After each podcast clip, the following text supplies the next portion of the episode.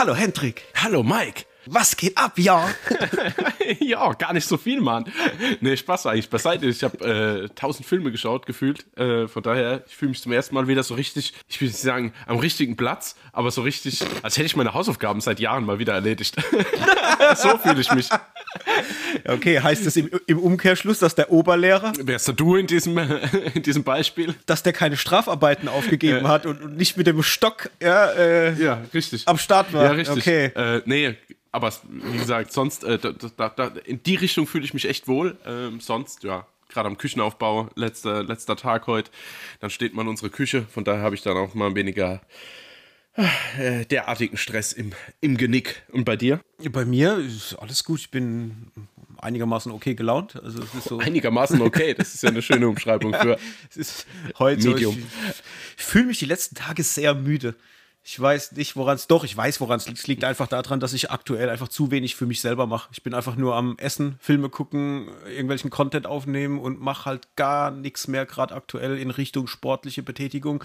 Und ich merke, dass es mir vor dieser Zeit halt deutlich besser ging. So auch morgens, was das Aufstehen und dieses allgemeine Wohlgefühl betrifft. Aber ich will nicht klagen, das kann ich ja selber ändern. Und äh, was war noch? Ich war beim Zahnarzt heute. Ich war auch beim Zahnarzt heute. Schön. Ja, ich dachte, es wird viel gebohrt und wurde aber heute nicht. Das war alles noch relativ human. Es gibt einen zweiten Termin. Hm, ja, ich habe auch. Da wird gebohrt. Auch zwei kommende Termine noch. Ich habe auch ein Provisorium gesetzt bekommen. Das hat ungefähr anderthalb Tage und eine Tüte Chips gehalten. Und äh, jetzt, genau, jetzt habe ich auch noch zwei anstehende Termine. Ja, bei mir ist es, ich habe so Uraltfüllungen. Ich weiß gar nicht, wie lange die schon da drin sind. Also die sind schon so lang da drin, dass ich nicht mehr weiß, wann sie gemacht wurden. Ja. Und ja, die müssen jetzt halt einfach mal raus und ersetzt werden. Mhm. Und ja, das steht noch vor mir. Aber gut genug des äh, Alltagsschnacks. Was, was man nicht alles macht fürs Podcast-Grinsen. Ne? ja, genau. Strahlend weiß. Versprochen. Letzte Woche hatten wir ja kurz über mein Ameisenproblem gesprochen im Auto und heute geht's mit ja, Ameisen und Problemen weiter. Mhm. Ant-Man and the Wasp, Quantumania will besprochen werden. Ich muss schwer atmen, wenn ich dran denke. Äh, du wahrscheinlich auch. auch. eine schöne, schöne Überleitung. Ja, definitiv. wenn wir nachher dann ein bisschen detaillierter drüber sprechen, haben, den haben wir mit drin. Dann haben wir noch mit drin White Man Can't Jump, das Remake oder die Neuinterpretation zu Weiße Jungs bringen's nicht aus 1992. Da kam jetzt auf Disney Plus, beziehungsweise eigentlich über Hulu. Das Remake an, oder ist an den Start gegangen. Und wir haben natürlich noch einiges zuletzt geguckt. Da bin ich jetzt auch gleich sehr gespannt darauf, weil wenn du sagst, du hast so viel geguckt, dann flach ich wahrscheinlich heute ein bisschen ab, weil ich habe gar nicht so extrem viel geschafft. Was habe ich geschafft? Ich fange mal an, um die äh, hier direkt mal einzusteigen. Ich habe tatsächlich Wu-Tang äh, American Saga, die zweite Staffel, mir komplett reingezogen. Die ist ja jetzt auch zu Disney Plus gewandert. Die hatten ja die ganze Zeit nur die erste Staffel mit drin. Mhm. Und jetzt kam die zweite noch hinterher. Da war ich natürlich sofort on fire, weil mir hat die erste Staffel schon richtig gut gefallen. Die zweite hat da jetzt super gut angesetzt. Bei der ersten war es ja so, man hat so diese ganzen Protagonisten kennengelernt, wie sie halt leben und was so die Hintergründe sind. Das war aber alles mehr so, ja, Straße. Also du hast halt gesehen, die dealen und die haben da echt, äh, ja, sind am Hasseln, wie sie halt irgendwie so über den Alltag kommen mit Kohle und so weiter. Da ging es noch gar nicht so sehr um Musik. Das war immer nur so ein bisschen. Und jetzt in der zweiten Staffel steigen die halt voll ein in dieses Thema, dass die halt, ja, sich entschieden haben, nicht mehr auf der Straße halt Drogen zu verkaufen, sondern wollen halt den Fuß ins Business schaffen. Aber alle noch so ein bisschen widerwillig. Der Einzige, der halt so ein bisschen den Plan hat, ist halt Rissa, so der Kopf vom, vom Wu-Tang-Clan, der jetzt versucht halt alle Stränge so zueinander zu holen, was aber auch ein bisschen problematisch ist, weil diese ganzen einzelnen Protagonisten halt auch Leute sind, die zum Teil auch Probleme miteinander haben. Das heißt, da hat mal der eine auf die Eltern vom anderen geschossen und so Zeug und die kriegen also auf die also Eltern. Also, ja, ja, das also es gab in der ersten Staffel wirklich so Thematiken, wo ja, wo da halt einfach verhärtete Fronten sind und der eine dealt im Bereich vom anderen und deswegen wollte er ihm halt ein Zeichen setzen und schießt halt da durchs komplette Haus durch und so so so Drive-by, weißt du, so auf der Straße ja, ja. einmal mit mit der Knarre durch mhm. und hat halt fast da die Brüder erwischt und so weiter und so fort. Und das sind halt zwei, aber der äh, Mitglieder vom Wu-Tang Clan nachher, die halt besonders gut sind, ja, also wo man halt sagt, die spitten halt äh, die freshesten Rhymes. Oh, ja. Und das ist halt richtig krass, weil die müssen halt über ihren eigenen Schatten springen und halt erstmal lernen, ja, dass man diese Wut und alles, was sie halt in sich tragen, kanalisiert und halt in die Texte steckt und halt nicht irgendwie den anderen irgendwie zusammenschießen will. Und das ist ein interessanter Part in der zweiten Staffel auf jeden Fall, aber auch dieses ganze Thema mit dem Business, wie äh, zum Beispiel auch Rissa, der in der ersten Staffel ja schon mal so einen, ja, einen kleinen Ausflug ins Business gemacht hat, da aber halt auch von dem Label, bei dem er war, komplett verbogen wurde. Die haben ihm so ein Image aufgesetzt, was er einfach nicht war. Und das hat auch natürlich dann keine Früchte getragen. Und jetzt ist es halt so, dass er da schon ein bisschen Erfahrung hat und der halt, er halt eine ganz klare Struktur hat, wie er das alles aufziehen will. Und diese ganzen Mechanismen, wie das alles zueinander kommt, wie sie sich ein Studio aufbauen, wie sie aber auch mit so Alltagssituationen halt am Hassel sind, wie kein Geld für die Wohnung eigentlich oder kein Geld fürs Telefon. Sie brauchen aber ein Festnetztelefon, damit sie halt die Labels anrufen können und abklappern können und, oder wie sie halt erste Gigs klar machen. Noch keine Sau kennt die und wie sie halt so im Hintergrund ja, versuchen halt auch vielleicht nicht mit ganz so äh, koscheren Mitteln halt irgendwie Promo zu machen und so Zeug. Super interessant, macht mega viel Spaß. Es ist sehr geerdet alles, also jetzt nicht so auf heile Welt und Hip-Hop-Business, sondern wirklich, du, du, spürst es schon. Also du kriegst es schon gut vermittelt von den ganzen Darstellern, dass es halt alles schon, ja, nicht einfach war damals anscheinend, als die sich gegründet haben und für Fans vom Wu-Tang Clan an sich oder auch generell einfach, wenn man Fan von Hip-Hop oder von dieser Thematik Musikserie ist, dann ist es schon arg, arg gut. Also ich habe da schon einiges geguckt, damals auch Empire war ja auch so eine Serie, die auch zeitweise mal auf Pro7 lief, die war ja in den Anfangs ähm, Folgen auch relativ cool, ist für mich dann hinten raus aber abgeflacht. Das habe ich jetzt bei Wu-Tang nicht. Also es ist schon ziemlich fett und vor allem, wenn man Fan ist, dann halt auch von der Musik, was ich in dem Fall bin, ist es halt geil zu sehen, wenn dann so die ersten Songs entstehen und du hörst schon an den ersten kleinen Melodien, oh, das wird der Song werden. Oder so einer schreibt seinen ersten Rhyme und du hörst den Satz und kennst den halt schon von einem bekannten Lied und denkst, oh ja, Mann, da, da wird es das Lied draus und so weiter. Das war dann schon cool. Und verrückt ist, das kann man, glaube ich, auch gucken, wenn man mit ähm, ja, diesen Wu-Tang-Clan vielleicht auch gar nicht so viel am Hut hat, weil meine bessere Hälfte, Punkt 1, hört gar keinen Hip-Hop, hat damit nichts am Hut, hat auch nichts am Hut mit irgendwelchem Gangstergehabe oder so Straße. Und die war mehr on fire beim Gucken als ich. und das war halt irgendwie sehr, sehr cool, weil das halt wirklich dich auch so ein bisschen fesselt. Du willst halt, dass die es schaffen. Du, du willst da irgendwie, du, du fieberst mit, du bist da total drin. Da ist auch ein gewisser, ja, äh, kleiner Humor auch mit immer dabei, der das Ganze auch so ein bisschen dann, ja, nicht zu trocken macht. Und somit hatte sie zum Beispiel auch sehr, sehr viel Spaß mit der Serie, was mich sehr gewundert hat, weil ich dachte, ich quäle sie da jetzt einfach durch. Die guckt es nur halt, weil ich es gucke, aber die hatte da auch viel Spaß. Von dem her würde ich sagen, Wu-Tang, äh, American Saga, auf jeden Fall eine Empfehlung, wenn man es noch nicht kennt oder noch nicht geguckt hat, auf Disney Plus zu gucken. Staffel 1 und 2, Staffel 3 ist, glaube ich, auch schon fertig, gibt es aber noch nicht in Deutschland. Okay, aber das ist eine richtige Serie. Also das heißt, das sind mhm. alles Darsteller. Das ist jetzt kein ja. altes äh, Filmmaterial, irgendwie, was jetzt aus dem Off-Text irgendwie vertont ist nee. oder so. Nee, okay, alles klar. Nee, nee, es ist richtig, alles mit richtigen Darstellern. Was auch cool ist, weil die rappen auch selbst. Also du hörst natürlich dann, dass die im Flow von dem echten MC halt rappen, aber äh, du siehst, du hörst immer noch, dass sie es selber sind, obwohl sie es schon sehr, sehr gut hinkriegen, das zu imitieren. Also das ist, muss ich sagen, vor allem ODB, das eine Mitglied vom Wu-Tang Clan, der Typ, der den spielt, äh, Chapeau. Also es ist richtig gut, okay. weil ich habe viel Interviews auch mit diesen Jungs gesehen und der, der kriegt es echt gut rübergebracht. Also es ist schon sehr, sehr nah am Original alles. Mhm. Yo. Dann habe ich geguckt, eine Dokumentation wieder. Letzte Woche hatte ich ja die Doku über, äh, was hatte ich da geguckt? Oh Gott, was war's? Äh, äh, Michael J. J. Fox, die Michael ja, J. Fox Still, Doku. Genau, ja. Still. Diese Woche habe ich mir reingezogen Anna Nicole Smith, You Don't Know Me, ist auf Netflix an den Start gegangen, da lacht er Hendrik. Ja, ich habe es nur gesehen, irgendwie bei, also nicht bei dir, aber bei Letterbox, dass es gleich irgendjemand bewertet hatte. Ja, ja, aber sprich ruhig ja. weiter.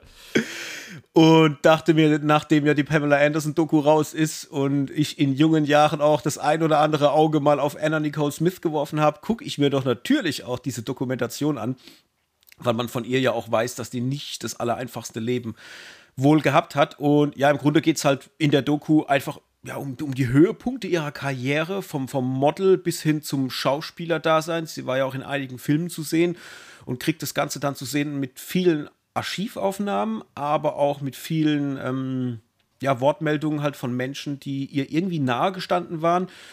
Und war nicht schlecht, war okay. Also, wenn man von dieser Person überhaupt keine Ahnung hat und will einfach mal wissen, was da los war, kann man sich das auf jeden Fall angucken. Es ist definitiv strange, wenn man das Ganze guckt, weil die ein Schicksal irgendwie hingelegt hat. Äh, das erinnert sehr, sehr stark auch an das Schicksal von Marilyn Monroe.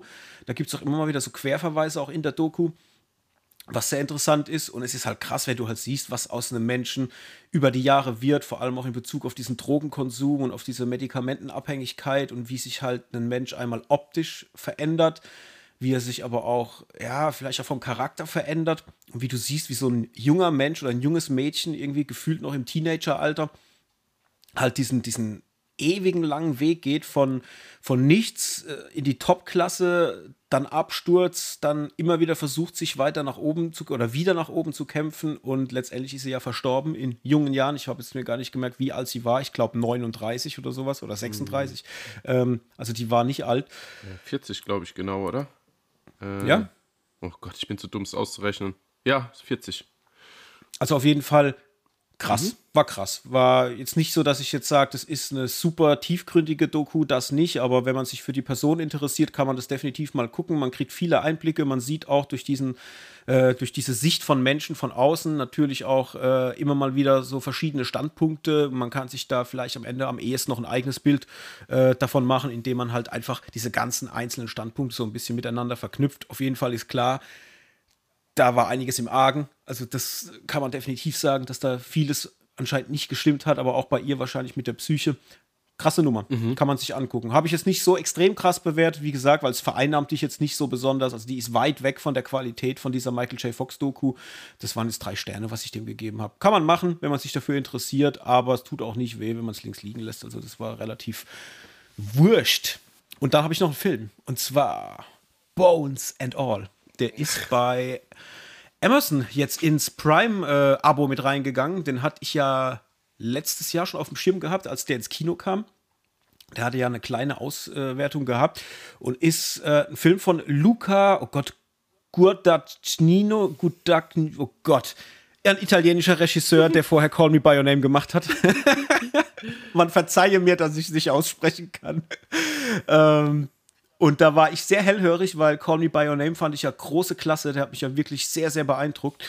Und war jetzt auch gespannt, was es jetzt äh, bei Bones and All zu sehen gibt. Also kurz runtergebrochen. Es geht um Marin und es geht zumindest mal dann im Nachgang auch um Lee. Lee ist gespielt von Timothy Chalamet, Marin gespielt von Taylor Russell. Und Marin lebt bei ihrem Vater und du merkst, dass da irgendwas nicht stimmt. Sie ist, muss immer relativ früh zu Hause sein. Abends äh, wird sie auch eingeschlossen, damit sie halt nicht mehr das Zimmer verlässt und so weiter und so fort. Und du kriegst relativ gleich am Anfang vom Film vermittelt, okay, mit ihr stimmt was nicht. Und Punkt zwei, es hat wohl was mit Kannibalismus zu tun. So. Und dann macht der Film auch keine Gefangenen, weil du auch schon relativ direkt vom, zu Beginn vom Film eine relativ harte Szene ge gezeigt bekommst und das führt dann dazu, dass der Vater halt sagt, er kann mit ihr ähm, so nicht mehr leben und verlässt sie, während sie abends irgendwie am Schlafen ist. Und am nächsten Tag wacht sie halt auf, findet ein Tape vor, wo quasi der Vater ihr ihre Lebensgeschichte nochmal erklärt, weil die Mutter zum Beispiel ist nicht mehr da. Also die äh, haben sich wohl auch getrennt bei der Geburt von Marin, aber sie hat nie so richtig erzählt bekommen, warum, was waren da die Hintergründe und so weiter. Und der Vater erklärt hier das Ganze, erklärt ihr auch, dass es bei der Mutter halt schon diese Probleme mit Kannibalismus gab und dass er das jetzt halt alles nicht mehr kann, sie deswegen verlässt und sie beginnt halt dann ja, im Endeffekt durch Amerika zu ziehen, weil sie auch so ein bisschen auf der Flucht ist äh, vor ihren inneren Dämonen, aber natürlich auch vor den Dingen, die sie halt tut. Und trifft dann irgendwann auf Lee. Und Lee, wiederum gespielt von Timothy Chalamet, ähm, hat eine ähnliche Veranlagung. Und somit entsteht zwischen diesen beiden eine, ja, eine Love Story, eine Coming-of-Age-Geschichte, aber auch immer wieder kombiniert mit dieser ähm, Sucht oder diesem Drang, Menschenfleisch essen zu müssen, zu wollen und auch immer wieder mit Begegnungen mit anderen Menschen, die nennen sich Eater, äh, aus diesem, äh, ja, ich will, ich will, ich will eigentlich nicht sagen aus dieser Szene, aber, aber Gleichgesinnte. Die treffen immer wieder mal auf Gleichgesinnte. Und zwar deswegen, weil alle die, ähm, die diesen Drang verspüren, haben einen extrem starken Geruchssinn die riechen quasi andere Menschen, die auch Menschenfleisch essen. Die, die erklären das auch im Film relativ gut. Und dann äh, gibt es zum Beispiel auch noch einen Charakter gespielt von Mark Rylance, äh, Sully, der übrigens auch perfekt gespielt wird, muss man sagen. Also Mark Rylance sowieso äh, ein super guter Schauspieler, kriegt es auch wieder extrem gut hin in diesem Film, diesen völlig schrulligen Charakter zu spielen, der irgendwie zwischen ein äh, bisschen vertrottelt, aber auch extrem gefährlich wirkt.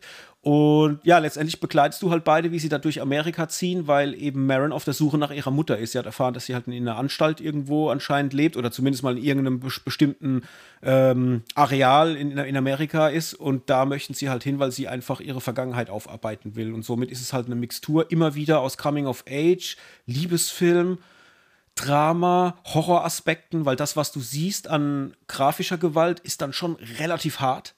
Also da gab es so ein, zwei Dinge und da konnte ich auch nicht so wirklich hingucken. Da musste ich echt so, oh, das war mir zu krass, weil es ist, das haben wir ja im, im Podcast auch schon öfters besprochen, auch wenn es um Horrorfilme geht, dass wenn ein Splatterfilm geguckt wird, das gar nicht so das Problem ist, weil du, du weißt, da wird, da gibt es Größe und Matscherei, aber wenn das so krass am Realismus ist und du siehst halt mal, wie ah, wie da vor einem knien und, und nagen ihm irgendwie das Gesicht ab oder sowas.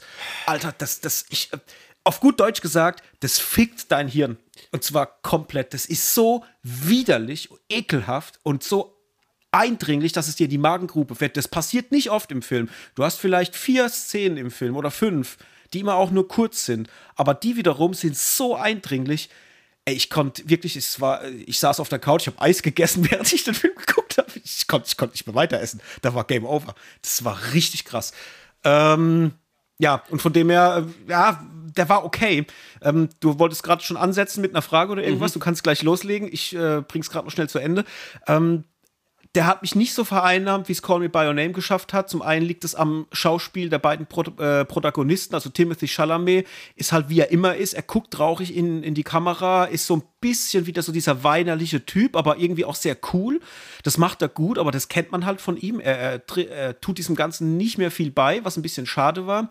Und Taylor Russell wiederum, die Marin spielt, ähm, die macht es an sich auch gut. Das einzige Problem ist, du kriegst von denen nichts Emotionales transportiert. Also ich habe die ganze Zeit das Gefühl, dass ich eigentlich zwei äh, Psychokillern zuguck, wie sie eine Liebelei haben. Und dieses Psychokiller-Ding sorgt halt dafür, dass dieser Vibe nicht überspringt, dass die jetzt irgendwie eine Liebe haben, äh, oder irgendwas, was daraus entsteht, wo du dann das Gefühl hast, du willst mit denen mitfiebern, weil letztendlich geht es darum, die haben beide ein Scheißleben hinter sich, suchen beide eigentlich nur nach dem Platz im Leben und auch irgendwie den Platz in der Gesellschaft, weil sie beide durch das, was ihnen widerfahren ist, halt auch irgendwie natürlich Probleme haben in der Gesellschaft und auch durch ihren Drang. Und irgendwie ihr kaputtes Elternhaus und, und das alles ist eigentlich von der Grundthematik cool. Ich dachte mir die ganze Zeit, wenn der Kannibalismus nicht wäre und die hätten meinetwegen eine Drogensucht oder irgendwas gehabt oder irgendwie was die zusammenbringt, ich glaube, dann hätte das besser funktioniert. So fand ich das alles sehr, sehr schwierig und sehr sperrig, sodass der Film an sich cool war. Aber ich müsste den jetzt nicht zwingend nochmal gucken. Und die haben mich nicht berührt. Und das war schade, weil eigentlich hätte vieles passen können. Landschaftlich zum Beispiel ist es mega fett. Also da, du hast da Aufnahmen drin, so Landschaftsaufnahmen und so Zeug, wenn die gerade so durch diese äh, Staaten, äh, durch Amerika reisen. Das ist alles sehr cool. Aber es hat am Ende, ja, nur, nur einen faden Beigeschmack. ich habe den mit, äh, wie habe ich ihn bewertet? Zweieinhalb, glaube ich, oder drei, ich weiß gar nicht mehr. Warte mal. Äh, ja, zweieinhalb habe ich dem gegeben. Ich war kurz vor der drei, aber das Ding war wirklich, da, ich hab's nicht gefühlt. Und das fand ich schade, weil wiederum bei Call Me By Your Name, da hätte ich selber am Schluss heulen können. Und das hatte ich halt hier zu gar keinem Zeitpunkt. Und ja, du wolltest was fragen. Ja, ja ich weiß jetzt bloß gar nicht, ob du das mittlerweile schon erklärt hattest. Äh, warum haben die, äh, oder ist das, wäre das ein Spoiler für einen Film, warum die, also, wie soll ich denn sagen? Also, das klingt mir eher, wie du das jetzt erklärt hast, nach Zombie, weniger nach Kannibale. Und jetzt mhm. bin ich, also ich, klar, die leben noch und sind jetzt nicht gestorben und wieder, deswegen ja, sind es ja. keine Zombies. Aber wie kann man, also ich meine, wenn ich jetzt Lust habe auf einen Whopper, so, dann gehe ich nicht einfach springen hinter die Theke und beiße in einen Whopper, weißt du, weil, und ich, ja, oder, beziehungsweise ich kann mich zurückhalten. Ja, äh, ja, kann ich erklären, aber für alle da draußen, die, es, also das ist ein Spoiler. Ich spoiler das jetzt, deswegen haltet euch die Ohren zu. Ähm, die essen ganz normal. Also die, die führen ja auch ein ganz normales Leben. Es ist nur so, dass die immer mal wieder zwischendrin so Schübe bekommen, wo diese Lust auf Menschenfleisch äh, unerträglich wird. Und dann ist es halt, also sie haben halt einfach diesen überkrassen Drang. Das geht mal monatelang gut und dann kocht es wieder hoch. Und, und das ist wie, stellst dir vor, wie bei so einer Drogensucht, wenn du irgendwie äh, irgendwie sechs Monate lang clean warst und dann kommt irgendwie irgendein Schicksalsschlag oder irgendwas und dann bringt es dich wieder dazu, die Nadel anzusetzen. Und bei denen ist es relativ ähnlich. Die leben ein ganz normales Leben vor sich hin. Manche mehr, manche weniger. Es gibt auch welche, die machen das regelmäßig mit dem Fleischessen. Da ist zum Beispiel ein Charakter, der äh, achtet immer drauf, wo halt Leute allein wohnen und dann äh, guckt er halt, wie es denen geht, vorwiegend auch alte Menschen und ja, guckt halt, dass er denen irgendwie was zufügt und wartet, bis sie sterben, weil er niemanden töten will und wenn sie gestorben sind, dann ist er die. Mhm. Oder äh, Timothy Chalamet zum Beispiel, der macht's offensiv. Das heißt, er sucht sich ein Opfer aus, bringt den um und frisst ihn. Und mhm. da ist es halt so, es gibt Leute, die essen halt nur partiell Fleisch, also sprich, die nagen halt dann rum, bis sie halt gesättigt sind. Ja, es gibt aber auch welche, die essen, und das ist krass, die essen halt Menschen komplett. Das heißt mit Fleisch und Knochen. Das heißt, die essen alles, was da ist, bis zum letzten komplett, nicht an einem Stück natürlich, ja. Ähm, und so treffen die halt immer wieder auch auf verschiedene Leute, manche, die es halt regelmäßig machen und andere, die es halt immer nur ja, im Abstand von verschiedenen Wochen oder Monaten machen im Endeffekt, wenn halt dieser Drang zu groß wird. Die versuchen es zu unterdrücken, weil sie wissen, das ist nicht, es ist nicht okay. Sie wollen das auch eigentlich nicht, aber der Drang ist halt so groß, dass sie halt, ja, damit nicht aufhören okay. können. Ich würde am ehesten würde ich es noch vergleichen, äh, vielleicht mit, mit Nymphomanie. Weißt du so, du, du hast ja, äh, was man so liest und hört, ist ja auch, die haben so einen krassen Drang, eben Sex haben zu wollen, können den eine gewisse Zeit lang unterdrücken und irgendwann bricht es aus den Leuten so raus, dass sie halt losziehen und, und können einfach nicht aufhören. Und so wird es dir hier auch vermittelt. Es wird nicht cheesy oder so vermittelt. Das ist alles schon sehr ernst und sehr äh, ja, ich will jetzt nicht sagen nah am Realismus, aber es ist alles sehr trocken. Mhm. Also es ist nicht so, dass es irgendwie so äh, mega unterhaltsam und komisch aufgezogen ja. ist. Also das nicht. Ne? Ja, okay. Also ich verstehe bloß nie, also so wie ich das jetzt auch verstanden habe, essen dieses Jahr, also kriegen die auch so einen Anfall und, und, und beißen dann direkt auch irgendwie rein. Ich mir fehlt jetzt gut, ich habe den Film jetzt nicht gesehen, aber wenn ich das einfach so höre, dann klingt das für mich halt irgendwie nach Quatsch. Verstehst du? Selbst wenn ich jetzt auf mhm. Menschenfleisch stehen würde, würde es mir halt irgendwie grillen und in der Pfanne braten. Also so wie jetzt bei was weiß ich, versteht es halt eh nie. Ich meine, ist es jetzt irgend so ein indigener Stamm irgendwo im Regenwald? Okay, selbst da verstehe ich nicht, dass sie nicht einen Topf über dem Wasser warm machen, äh, über, über ja. Feuer warm machen.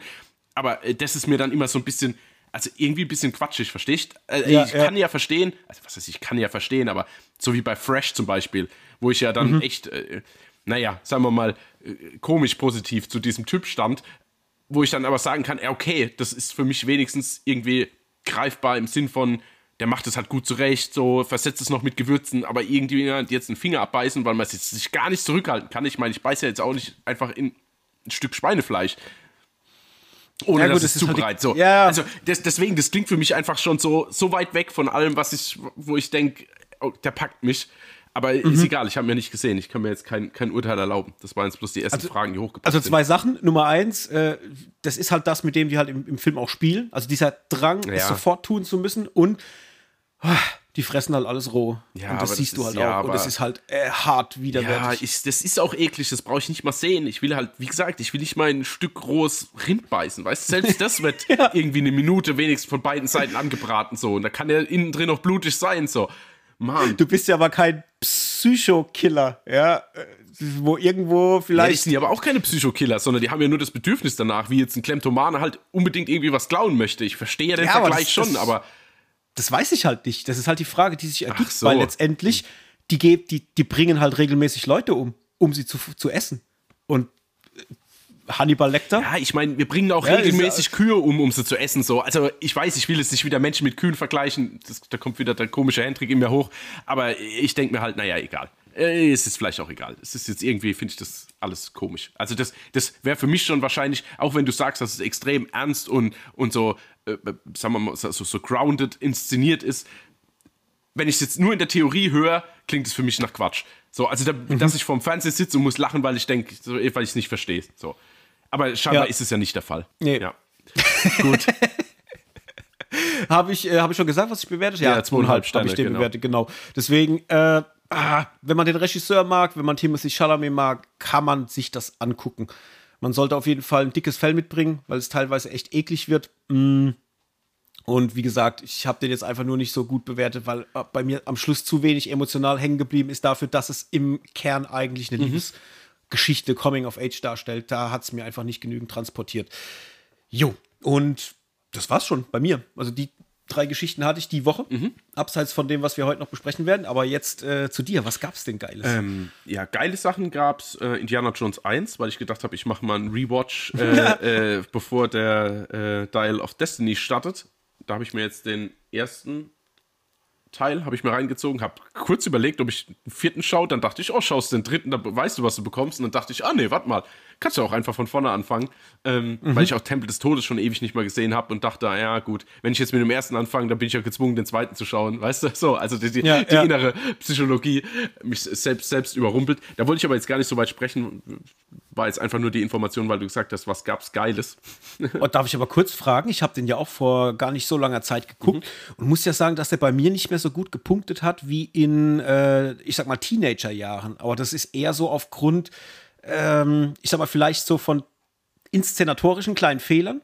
So, wenn man sieht, dass einer auf den Boden fällt und es ist eine Matratze, wo er drauf fällt, das sieht man halt schon sehr. Und wie krass chauvinistisch halt Indiana Jones in dem Film ist das ist mir halt, vielleicht ist es dem Zeitgeist geschuldet, aber sehr negativ aufgefallen. Ich fand ihn trotzdem mega unterhaltsam. Ja. Ging es dir da aber auch so nee. oder konntest du den einfach gut ja. weggucken? Also okay. da habe ich mit sowas habe ich überhaupt keine Probleme. Also Matratzen, die sehe ich nicht mal, weil ich da so im Film drin bin. So für mich ist das, weißt du, ich, mein, meine Augen ja. gehen so. Da gibt es so, so Augenmesser, wo, wo quasi die Augen gerade im Moment hinschauen. Und bei mir ist es mhm. wahrscheinlich so wie, mit dem, wie beim Autofahren. Also da geht es durchgehend in alle Ecken und Enden und ich, ja. also sowas fällt dann bei mir unten durch. Und okay. zwecks äh, Chauvinismus, du, ich schau den Film einfach, ich weiß ja, von wann er ist. So. Und von ja, daher äh, setze ich da jetzt keine. Ähm, Vergleiche zu, wie würde man heute so einen Film drehen oder würde man das heute noch so umsetzen, wie es hier umgesetzt wurde. Also von daher mhm. immer, aus welcher Zeit stammt er. Ja. Und okay. ähm, nee, also wie gesagt, hat mir immer noch äh, super gut gefallen. Also ich, gut, der ist bei mir eh, sagen wir mal, aktuell eh auf dem zweiten Platz, wenn ich jetzt ein Ranking machen müsste. Ähm, für mich ist äh, hier äh, der letzte Kreuzzug äh, ist für mich einer der rundesten Filme überhaupt. Und, ist der dritte, ne? Ja, und im, im Indiana Jones Kosmos äh, definitiv auf Platz 1. Äh, jo, aber das zum Thema Indiana Jones, da wollte ich gar nicht so viel Worte verlieren. Dann, äh, wo will ich auch nicht viel Worte verlieren, habe ich Fast and Furious 7 geschaut, weil ich irgendwie Lust gehabt habe auf den 10. war bloß zu faul, irgendwie ins Kino zu fahren. Und da dachte ich, oh, schaust doch mal irgendwie den letzten Auftritt von, ähm, sag mir's doch, äh, wie heißt der? Oh Gott, jetzt ist es Brian o Paul, äh, Walker. Paul Walker. Ich habe die ganze Zeit nur Brian O'Connor. Ja, ja, Paul Walker, genau. Äh, den letzten Auftritt von ihm. Und muss sagen, ich hatte wieder zum Schluss, habe komplett durchgezogen, hat zum Schluss wieder ein bisschen Pipi in den Augen, wenn sie da nebeneinander herfahren. Auch wenn das ganz großer Quatsch ist und so richtig. Ach, das ist, wenn die da in den Sonnenuntergang fahren, ne? So irgendwie ja, und dann biegen beide so quasi, also jeder, ja, ja, jeder einer links, einer genau, rechts. Und, und, ja. und, oh, und dann noch das Lied im Hintergrund. Also, äh, muss sagen, das hat auch schon funktioniert. Und außerdem wollte ich darauf achten, weil das ja der einzige Film ist, der von James Wan äh, inszeniert ist wollte ich ja nochmal kurz schauen, wie so die Unterschiede in meinem Kopf sind zu Justin Lin, der die davor quasi inszeniert hat, beziehungsweise mhm. war er dann auf F. Äh, Gary Gray oder wie der heißt, oder F. Gray Gary. Hm, der hat auch unter anderem The Italian Job und sowas gemacht. Der hatte den okay. achten nämlich gemacht. Und der neunte war ja jetzt, oh Gott, jetzt rede ich mich wieder um, um, um, Kopf und Kragen. Egal, eigentlich wollte ich nur darauf achten, so, äh, was James Wan irgendwie da umgesetzt hat. Ähm, und muss auch sagen, ey, der funktioniert wirklich, wirklich noch gut in meinen Augen. Also, der mhm. gehört ja jetzt quasi, also wenn man das jetzt so, so, so ein bisschen in, in Rahmen fasst, hast du ja den ersten bis dritten, wo es dann wirklich um Street Racing geht. Natürlich auch mit leichten Gangster-Attitüden, so mit, mit DVD-Player oder was noch, Videorekorder klauen. Ich weiß gar nicht mehr, wie es mit dem ersten war. Ich glaube, DVD-Player. Und, ähm, und im zweiten und dritten hast du zwar auch immer eine Gangster-Story, es geht aber viel mehr um das Street Racing, um bunte Autos und äh, äh, ja, fast un, unangezogene Frauen und, und, und. Ähm, fünf bis sieben ist ja quasi mehr so Heist-Story-mäßig und ab acht wird es ja so agentenmäßig. Mhm. Und deswegen war das quasi der Abschluss von so einer kleinen Trilogie und dann wollte ich einfach nochmal reinschauen. Einmal Paul Walker, dann was treibt eigentlich James Wan und wie motiviert waren eigentlich die Schauspieler damals noch. Und man muss sagen, gegenüber ja. dem neunten, den ich jetzt als letztes gesehen habe, ähm, ist es halt ein Riesenunterschied. Also da war noch jeder, mhm. hatte gefühlt noch richtig Bock und die hatten auch Spaß und es kommt nicht alles so gezwungen rüber. Also hat mir Spaß gemacht. Habe ich auch mit dreieinhalb Sternen bewerten müssen, weil ich war echt sehr gut unterhalten. Ja, es ist halt krass, wenn du überlegst. Der erste war von 2001, ja, genau. glaube ich. Ja. Guck mal, wie lange das jetzt her ist. Also, bis jetzt über 20 Jahre gibt es dieses Franchise. Ja. Ich denke mir halt auch bei sowas immer, wie lang will man denn, also es muss ja für dich irgendwann auch langweilig werden als, als derjenige, der es macht. Also wie, oft willst du eine Sache wiederholen? Irgendwann ist es ja so more of the same gefühlt und vielleicht ist das auch ein Grund, warum dann vielleicht manchmal die Mimik oder äh, die, ich sag mal, der Enthusiasmus von dem Darsteller vielleicht dann auch so ein bisschen im Keller ist. Ne? Mm, ja, ja, wobei ich für mich halt dieses dieser Hauptdarsteller ist quasi der, der mir so rüberkommt, als wäre er gelangweilt, ist halt Vin Diesel und ich denke mir, was für ein anderes, Achtung, Vehikel hast du denn noch, außer Fast and Furious? Guardians. ja, genau. Ja, jetzt auch nicht mehr, weißt du, nichts mehr. Ja. Äh, er war Groot, so. Und naja, äh, ich denke mir halt immer, ey, bring doch da ein bisschen mehr, mehr, mehr, ich weiß nicht, Engagement rein, weil das ist mm. irgendwie das Letzte, was dir eigentlich noch so bleibt. Er ist auch geil, ich hatte, wo war das denn? Auf irgendeinem roten Teppich war Michelle Rodriguez und sie meinte irgendwas wie, äh, das ging um Marvel und dass sie diese Marvel-Filme irgendwie langweilig findet oder dass sie das nicht mehr sehen kann. Und, und ich dachte mir, ja, genau, Alter. Ja, ja, ja.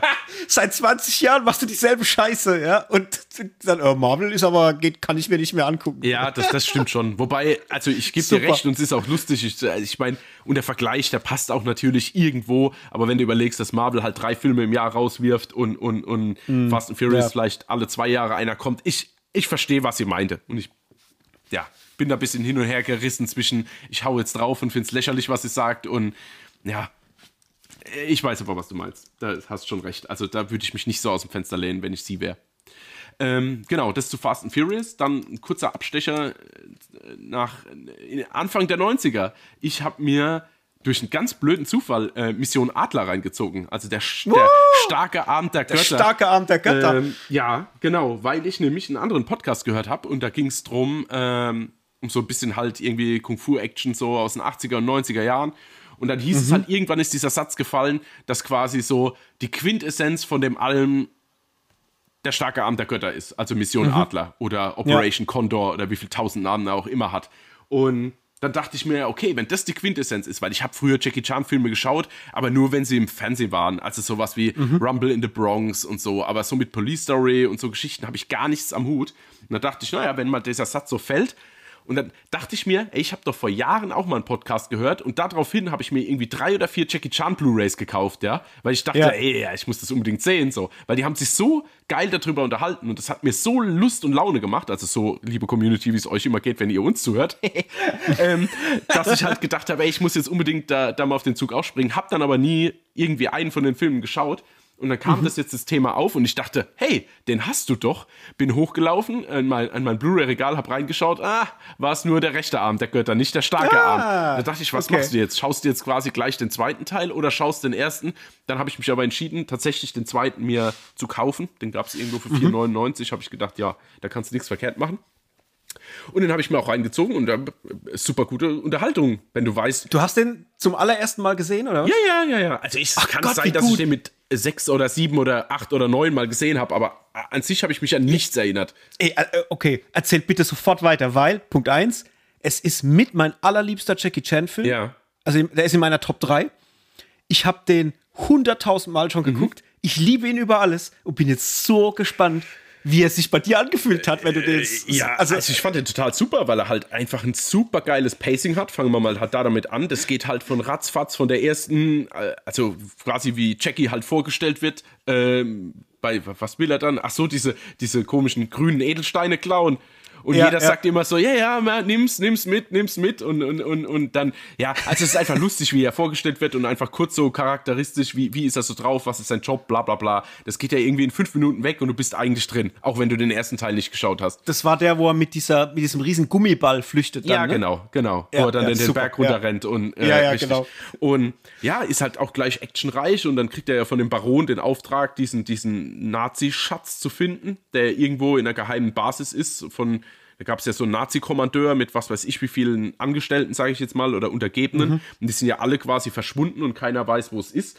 Und dann macht er sich halt äh, auf ja, genau, bekommt er diesen Auftrag von diesem Baron und macht sich dann mit seiner Entourage, die halt auch wirklich super zusammengestellt ist. Also einmal diese, diese, äh, ich muss gerade mal, ich habe es mir jetzt rausgesucht, einmal hier Ada, die ja von vornherein gleich am Start ist. Dann treffen sie ja noch auf Elsa, die ja die Enkelin ist des äh, deutschen Kommandeurs, genau. Ja.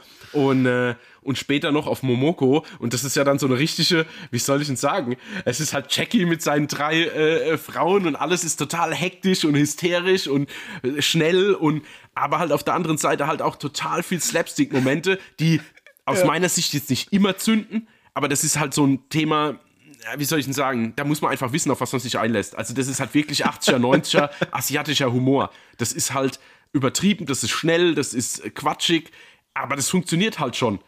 Also mhm. und auch halt immer, also allein die Szene, wenn diese die Hotelzimmer durchwühlt werden und Jackie dann immer so quasi zuerst bei, bei Elsa ist, dann bei Ada und dann ist die eine aber nach, irgendwie ein bisschen naja, angekratzt, dass er sich mehr um sie kümmert. Dann werden die ja noch überfallen. Dann kommt der Elsa wieder dazu, kapiert am Anfang überhaupt nicht. Und eigentlich ist die Sache schon gelöst. Dann kommt sie rein, macht es wieder komplizierter. Also, das ist alles so ein, so ein richtiges Kauderwelsch aus, aus, aus irgendwie gefühlt Impro Improvisationen und aber auch irgendwie, ja, coolen Gags. Und die Action kommt halt nicht zu kurz. Also von, von, mm. von krassen Stunts, auch diese, äh, gibt es ja auch, glaube ich, äh, oh Gott, wie war das? Eine Verfolgungsjagd mit dem Crossmotorrad, gell? Mhm, und ähm, ja. was ja dann auch immer und immer mehr eskaliert, dann gibt es halt super coole Auseinandersetzungen. Er ist halt sau schnell in der Reaktion. Also es sind ja irgendwie zwei, drei, die sich am Anfang bei ihm, also die ja eigentlich gut sind, aber die sich an seinem Auto zu schaffen machen wollen. Und wie ja, schnell ja. der die außer Gefecht setzt. Also das macht ja mhm. irgendwie zack, zack und schon liegt irgendwie jeder auf dem Boden, aber auch irgendwie glaubwürdig. Also ich habe da echt saumäßig viel Spaß gehabt. Hab dir jetzt dreieinhalb Sterne und ein Herz gegeben und ähm, ja, freue mich jetzt auch noch, die äh, rechte Hand der Götter zu schauen. Den habe ich nämlich auf Blu-ray hier neben mir stehen. Ja, sehr geil. Richtig cool. Den versuche ich auch seit Jahren mir mal wieder zu kaufen. Nur da ist irgendwie. Nee, gibt es auch nicht so richtig, nee. Richtig blöd, ähm, ja. die, da ranzukommen. Ja. Aber ich liebe den auch un unheimlich. Also ich, ich kenne die auch alle. Äh, also den rechten Arm der Götter, klar, habe ich auch ähm, damals geguckt. Ich mag den starken Arm lieber, also den zweiten Teil. Es gibt noch einen dritten, äh, Chinese Zodiac, der kam. Ja, den habe ich mir aus Versehen gekauft. Ja, 2012 ah, oder so kam der raus. Okay. Ah. Den habe ich aber tatsächlich noch nicht geguckt, weil ich ein bisschen Angst ja, habe, dass der abflacht. Mach das auch nicht. Das ist ganz ähm, furchtbar. Und bin aber großer Fan von diesem Film, vor allem wegen dem Humor. Mhm. Also der hat so viel geile Szenen, ey, allein schon, wenn die auf diese komischen drei Wüstenbewohner da treffen und dann dieser oh, oh, oh, mhm. oh, ja, ja. oh, ja, dieser Tanz und so, wie sie dann so dämlich mittanzen. Ja, ja, genau. Das ist so und, lustig. Wo sie eigentlich ja, Verstärkung rufen und sie denken, ja, das ist so ein Begrüßungstanz und so, also super. Oder wenn an der Tür, wenn sie dann so die Arme auseinander macht und wieder zusammen und hat das Kondom in der Hand und dieser äh, Concierge von, von, von, diesem Hotel und er so, öh, was ist das? Und sie, Zauberei. Und er, ja, Zauberei, eine wunderbare Zauberei. Hier, für den Schlaf, für den ja, sicheren, für den sicheren Schlaf. Schlaf. genau. Und halt auch dann diese Sequenz, wenn dann das ähm, Maschinengewehrgeschieße da losgeht, mhm. wenn die dann um diesen Kreis da rennen. Ja. Also allein diese Sequenz, die ja dann so mit der Kamera wirklich einmal das wie so eine Sequenz durchfilmt ja. und die so schreiend einmal um den Kreis rennt, ey, das, das bringt mich jedes Mal aus der Fassung, wie lustig das gemacht ist. Aber halt auch, wie du sagst, ähm, die Choreos und der ganze, das ganze Kämpfen ist halt so fett und vor allem dieser ikonische äh, Windkanal-Fight mhm, am Schluss. Ja. Äh, das ist, also allein die Idee, diesen Kampf oder dies, diese Sequenz so zu schreiben, finde ich so grandios und gucke das auch heute noch extrem gern, weil es halt auch so verdammt lustig ist, ja. wie die da an dieser Wand kleben. Ey, das, ich könnte da wirklich könnte Tränen lachen, äh, noch und nöcher. Das ist super. Ja, ist ja super gemacht. Also es ist wirklich auch eine ganz große Empfehlung. Äh, auch für Leute, die vielleicht mit Martial Arts oder so nichts zu tun haben, weil der funktioniert halt auch echt als Abenteuerkomödie. Mhm. Also definitiv. Wenn man natürlich weiß, auf was man sich einlässt. Also vom Humorlevel her. Ähm, genau, dann jetzt noch ganz kurz, weil jetzt habe ich echt viel Redezeit. Äh, ich habe endlich jetzt mal, also endlich nicht im Sinn von, weil ich mich so lange drauf gefreut habe, aber weil es halt komplett mein Genre ist. Äh, ich habe mir endlich mal Beast reingezogen mit Idris Elba, äh, der ähm, Löwen-Horrorfilm, zeige ich jetzt mal in Anführungszeichen. Ja, uff, also, boah, das war schon sehr durchwachsen. Also, ich muss sagen, ich fand's eigentlich ganz amüsant, dass sie tatsächlich dem Löwen auch so ein bisschen eine Backstory geben. Also es gibt tatsächlich mhm. so eine Art Intro, wo quasi vorgestellt wird, warum der Löwe so böse ist. Das ist Simba. Er hat alles verloren. Ja, genau, genau.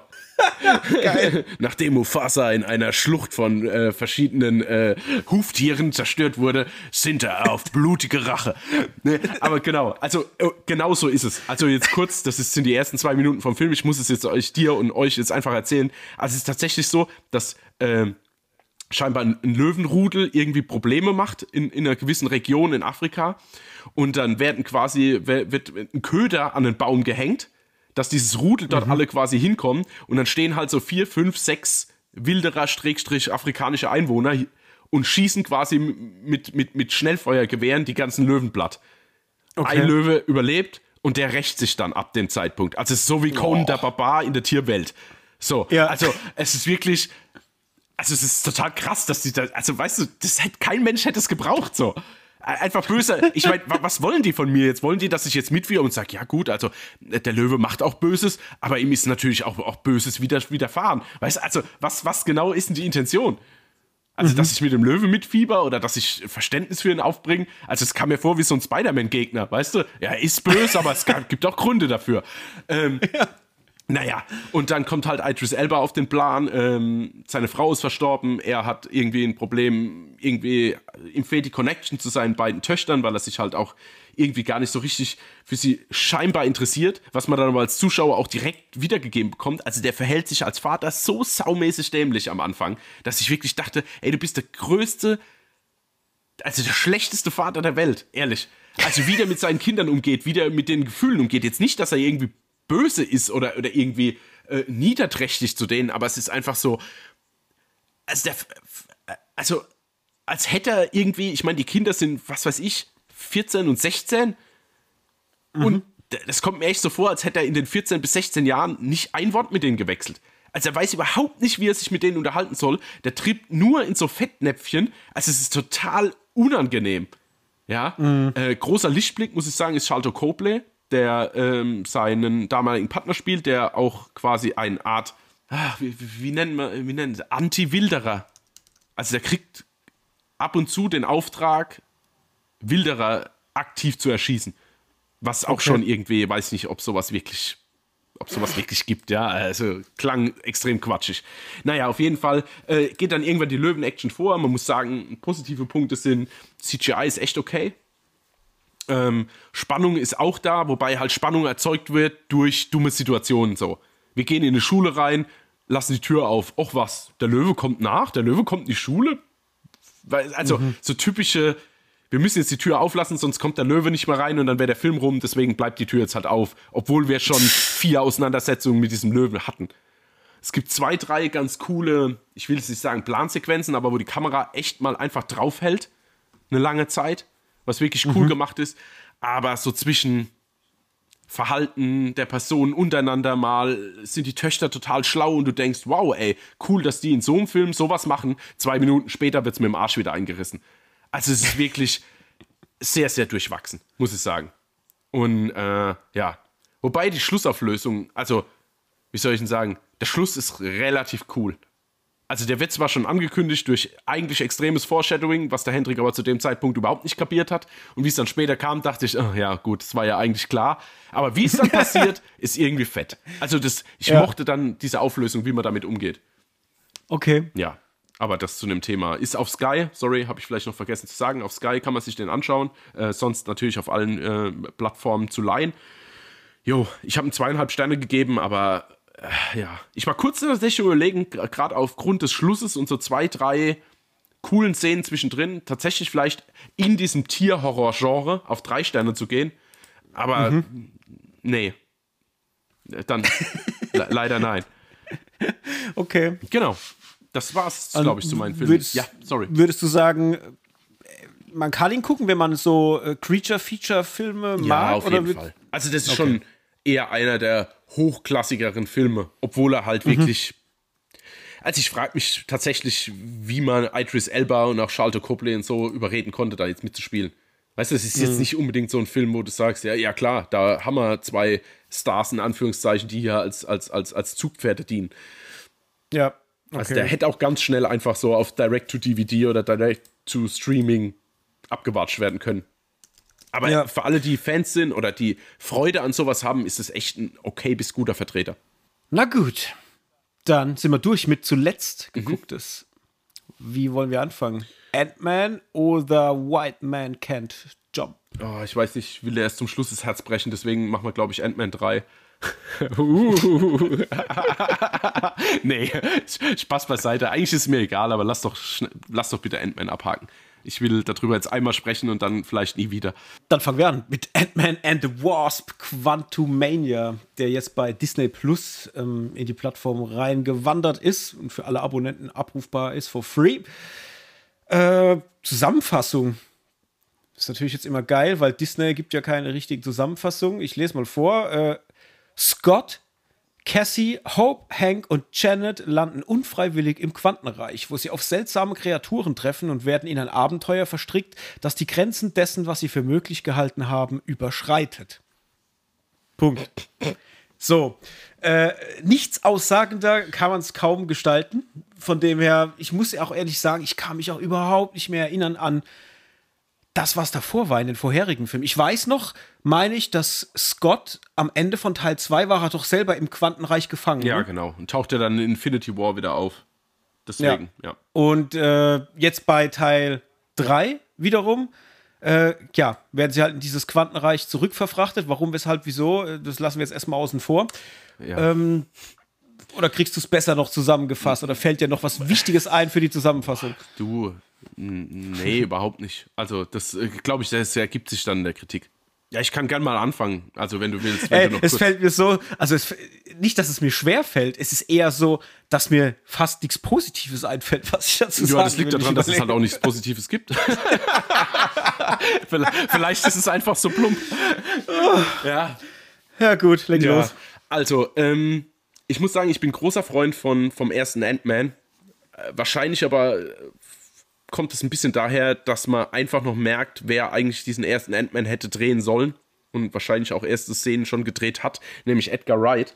Und das spürt man, finde ich, in diesem ersten Teil extrem. Deswegen gefällt er mir furchtbar gut, auch von den quasi von den Nebencharakteren. Die Story ist jetzt nicht so riesig, ist klein gehalten. Es geht eigentlich um einen Heist mehr im Endeffekt nicht. Im zweiten Teil, der hat mich schon extrem gelangweilt, den habe ich damals im Kino gesehen und dann nie wieder, weil ich das so quatschig fand mit diesem Ghost und wie sich das alles entwickelt und also gefühlt war die Figur schon auserzählt im zweiten Teil. Ähm, mhm. Das hat man ja versucht dann noch mit Wasp quasi aufzufüllen, die der im zweiten Teil als, als Sidekick oder sagen wir mal in Anführungszeichen ebenbürtige äh, mit Hauptdarstellerin dazu kam. Jetzt im dritten Teil war ich schon von den Trailern her extrem abgeschreckt, weil ich habe keine Lust. Also ich weiß, viele sagen immer, oh, wir haben die Schnauze voll von New York als Setting für irgendwelche Superheldenfilme oder sei es LA oder äh, Gotham oder egal welches, welche Stadt man jetzt hernimmt. Aber ich habe mittlerweile die Schnauze voll von irgendwelchen Fantasiewelten, in denen man halt sofort sieht, dass Leute oder Schauspieler äh, vom Greenscreen rumzappeln oder vor einer, vor einer LED-Leinwand und einfach irgendwie man direkt sieht, dass im Hintergrund alles fake ist. Ja. Mhm. Und so sahen die Trailer schon aus und so ist halt leider auch der Film. Du hat einen, ja, einen kleinen Einstieg noch in New York der, der Jetztzeit, wo es ja erst dazu kommt, dass durch Cassie, die mittlerweile durch die dritte Darstellerin ersetzt wurde, mittlerweile von Catherine Newton verkörpert, ähm, ein Gerät entwickelt, in dem sie quasi Signale ins Quantenreich schicken kann. So. Ähm, Natürlich wird da schon seit Jahren äh, gefühlt dran rumgebastelt und erst wie alle zusammenkommen und sie es vorführen will, passiert dann der Super-GAU und alle werden durch dieses äh, Gerät quasi ins, ins Quantenreich gezogen. Wo man dazu sagen muss, dass Michelle Pfeiffer, die ja die Mutter, also quasi die Frau von Hank Pym darstellt, also von Michael Douglas und auch dementsprechend die Mutter von Wasp, ich weiß doch nicht mal mehr ihren normalen Namen, ey wie heißt sie? Van Dyne. Ja, Van Dyne. Hope, Hope, Van Dyne, Hope Van Dyne genau. Und ähm, die ja Ewigkeiten, ich glaube 30 Jahre in diesem Quantenreich verbracht hat. Ähm, mhm. Genau, und dann beginnt so die Story loszulegen. Und ey, mich hat schon die ersten also ich fand schon dieses Intro überhaupt nicht lustig. Es waren nur nervige Quatschszenen. Ja, dann kommen die in dieses Quantenreich und ich weiß nicht, wie oft die den Helm auf und wieder abziehen. Also dieses, mhm. also die ziehen ja nicht wirklich ab, sondern das ist ja jetzt wieder so wie, wie diese, diese Mikro, was weiß ich, Nanotechnologie, dass es aus ganz kleinen Teilen sich dieser Helm immer zusammensetzt. Und Mini-Action-Sequenz oder Sprung mit Helm auf, Unterhaltung, Helm weg, Unterhaltung rum, Helm wieder dort. Also, das ist mir schon so auf die Nerven gegangen, ehrlich. Ich meine, das ist jetzt wirklich eine klitze, klitze Kleinigkeit. Aber da war ich eigentlich schon raus. Ich habe schon gemerkt, was ist denn das für ein ein unnötiger 0815-Film, wo gefühlt überhaupt nicht zusammenpasst. Und es zieht mhm. sich dann halt komplett durch. Wir haben dann, äh, alles spielt quasi in diesem, in diesem Quantenreich dann ab. Du hast Michelle Pfeiffer, die eigentlich genau weiß, was abgeht, es nicht für nötig hält, über gefühlt 90 Minuten diesen Film hält die ihre Fresse und sagt nichts, also ihren, ihren Liebsten, die theoretisch durch Informationen die Chance erhöht werden könnte, dass sie das überleben. Ich weiß, wir sind in einem Marvel-Film, da kann man jetzt nicht von Überleben sprechen, aber in einer, in einer in einem richtigen Film, sage ich jetzt mal, weißt du, mit, mit richtig glaubhaften Charakteren, wird die hingehen, wird ihre Familie mit Informationen füttern, um die Chance auf ein Überleben zu erhöhen. Und die dreht sich einfach immer nur weg, wenn nachgefragt wird. Das geht die ganze Zeit. Das macht mich so wahnsinnig, weil ich denke, wie dumm ist denn alles? Das ist alles so forciert, ey. Und, mm. und, und dann wird auf verschiedene Völker getroffen. Dann hast du irgendwie eine Rebellenführerin mit ihrem Clan, die so zwei, drei lustige Nebencharaktere hat, muss ich, muss ich zugeben. Das schafft ja Disney oder Marvel meistens irgendwie so den einen oder anderen Charakter, der überhaupt nichts zu tun hat, der aber irgendwie lustig und interessant ist, zumindest irgendwie einzubauen in den Film. Dann hast du einen kurzen Auftritt von Bill Murray, der auch nur am Anfang kurz funktioniert, dann immer quatschiger wird. Und wenn dann zum Schluss Kang auf den Plan tritt, der Jonathan Mayer macht das schon gut, ja, muss man sagen. Oder Majors heißt er, gell? Jonathan Majors. Ja. Der jetzt aber auch eigentlich wieder gefühlt aus dem MCU raus ist nach diesem Skandal um, um, um seine Freundin oder Frau, die er scheinbar verschlagen hat. Und da wird ja jetzt auch quasi gar kein Marketing mehr betrieben mit ihm. Also das weiß man eigentlich gar nicht mehr, dass er da mitspielt, bis er dann auftaucht und wahrscheinlich auch in Zukunft ersetzt wird. Und also alles, was dann passiert, ist einfach ganz großer Quatsch. Es wird auch gar nicht mehr darauf ausgelegt, auf dieses Kleinwerden und was man daraus irgendwie, was für Vorteile man daraus generieren kann. Mhm. Äh, maximal macht er sich besonders groß, was dann aber für mich den Sinn eines Ant-Mans, auch wenn er in den Comics das natürlich auch macht, aber der Typ heißt Ant-Man. Bitte holt mehr daraus raus, dass er mit Ameisen zusammenarbeitet oder aufgrund seiner verringerten Größe irgendwie performt. Alles ja. nichts, alles, ist, alle Schauspieler da drin sind reine Stichwortgeber, eine Wasp, weiß ich überhaupt nicht, warum die überhaupt dabei ist. Auch äh, äh, Michael Douglas kommt mir am Anfang vor, als wüsste er überhaupt nicht, dass er jetzt gerade irgendwie vor der Kamera steht. Äh, also, also gar keine Chemie, nichts ist charmant, nichts ist wirklich unterhaltsam, sieht absolut müllig aus. Nicht mal, nicht mal ein Paul Rudd kann irgendwie mit seinem Charme irgendwas retten, weil der verkommt mir auch nur noch zur Grinsebacke ohne großes Ziel. Also, ey, ich fand den ultra scheiße, es tut mir leid. Mm. oh, ja, ich habe tatsächlich da gar nicht viel beizufügen. Also ich äh, gebe dir in allen Punkten recht. Ich sehe das alles genauso. Ich fand, das war eine riesige Suppe aus, aus Müll. Also das sieht richtig scheiße aus. Permanent aber. Also mhm. das ist ein, ein Guss aus Scheiße. So. Äh, es macht überhaupt keinen Spaß dazu zu gucken, weil Punkt 1, du hast immer das Gefühl, du weißt gar nicht, was die von dir wollen und wo die hinwollen. Und äh, dann ist es halt auch so, dass du ständig irgendwelche Bombastbilder mit irgendwelchen Explosionen, eins führt zum nächsten, dann kommt zwischendurch halt wieder irgendein komischer Spruch, dann tritt halt mal kurz irgendein Charakter auf den Plan, kriegt einen kurzen Money-Shot, dann geht es wieder weiter mit, irgendeinem, mit irgendeiner Krütze. Also so richtiger Quark. Und allein schon dieser Umstand, dass die da 30 Jahre wohl gelebt hat und dann auch dieses Aufeinandertreffen mit Bill Murray, wo ich dachte, äh, hä? Wie erzählt ihr das bitte? Das ist so quatschig, unnötig und dämlich. Oder dieser, dieser, äh, wie heißt der, äh, Mörder, bla bla, Modok? Ah, Modok, ah, den habe ich ja ganz vergessen, ja, ja, ja. Alter Schwede, was für eine Scheiße. Also, entweder inszeniert doch diesen Charakter als richtig gefährlich oder als nur total dümmlich, aber so hast du ständig eine Gratwanderung, du weißt überhaupt nicht, was du von ja. ihm halten sollst. Dann bis zu diesem ultra schlimmen Ende, äh, also schlimm im Sinne von, es ist scheiße inszeniert, weil es wird ja dann kurz emotional oder es soll emotional werden, nur dass es direkt im Anschluss mit einem Kessenspruch beiseite gewischt wird. Oh, der ist jetzt tot, es war mal mein bester Freund. Komm, wir machen weiter. Huh. Ja. Was? Also, äh, schlimm, richtig schlimm. Ich finde schauspielerisch äh, aller unterste Schublade, also richtig schlecht. Mhm. Ähm, und auch bei dem Michael Douglas, der, der, der, taucht da mal kurz im Bild auf, um nur dazustehen ja. und heroisch zu gucken. Zum Beispiel auf dieser, auf dieser Brücke, während wenn später dieses, die ganzen Ameisen kommen.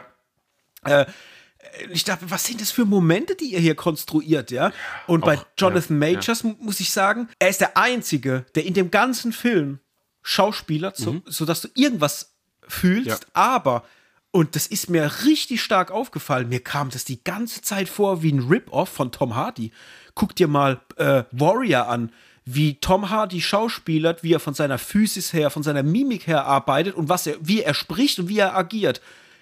Genau so Mhm. stimmt. arbeitet Jonathan Majors. Eins zu eins. Das ist mir so stark aufgefallen, dass ich mir da, weil ich habe jetzt schon öfters gehört, dass Jonathan Majors halt der Einzige im Film ist, der irgendwie was Mhm. reißt. Ja? Und war ja de- deswegen jetzt besonders drauf gespannt, was das ist, wie er das halt rüberbringt. Und ich dachte die ganze Zeit, so wie er guckt, so dieser leichte Blick, immer so von unten leicht nach oben, wie er läuft, wie er, wie er agiert, das war eins zu eins Tom Hardy. Also ich habe also ich habe das jetzt sehr sehr stark äh, habe ich gefühlt, da hättest du auch einen Tom Hardy hinstellen können von der Art, wie es gespielt war, ne? Aber es war halt trotzdem in der Summe halt immer noch mit das Beste. Und ja, ich ich hatte halt ich war halt einfach total overdosed. Das Problem für mich war, ich konnte mich noch nicht mehr mal an Filme davor erinnern und, und so richtige Zusammenhänge herstellen, weil es einfach so overdosed aber ist auch alles. nicht groß. Ähm, also das ist jetzt, ja. Also schwierig. Fand ich sehr, sehr schwierig. Ich, ich muss auch sagen, ich habe nach dem Film gedacht, ich hätte mein Leben jetzt irgendwie schöner verbringen können. Zum Beispiel mit, keine Ahnung, mein Auto putzen oder äh, sonstiges. Das war irgendwie ganz, ganz schlimme Scheiße. Und ja, du siehst es ja auch an den, äh, an den Einspielergebnissen. Ich habe mir mal vorhin ähm, die Zeit genommen und habe mal geguckt. Der hat so um die 200 Millionen gekostet und hat 476 eingespielt. Also es ist eine Vollkatastrophe. Ja, aber wo, wo fragt mich überhaupt, wo die 200 Millionen herkommen, ehrlich. Mhm. Also, das ist echt. Ich fand es halt auch wirklich von der Story her, allein wie die auf dieser komischen, auf diesem Rochen da stehen und durch diese Welt fliegen, Alter. Und ich Ja. dachte, Michelle Pfeiffer und Michael Douglas stehen jetzt auf dem Rochen und halten den mit dem Seil fest. Das sieht so scheiße aus. Ich kann mir das richtig sieht so statisch aus, ja. ich war, ich war, ich war doch, kommt noch irgendwann der Bericht versprochen, aber ich war doch äh, in der Bavaria Filmstudios mit, mit zwei Kollegen.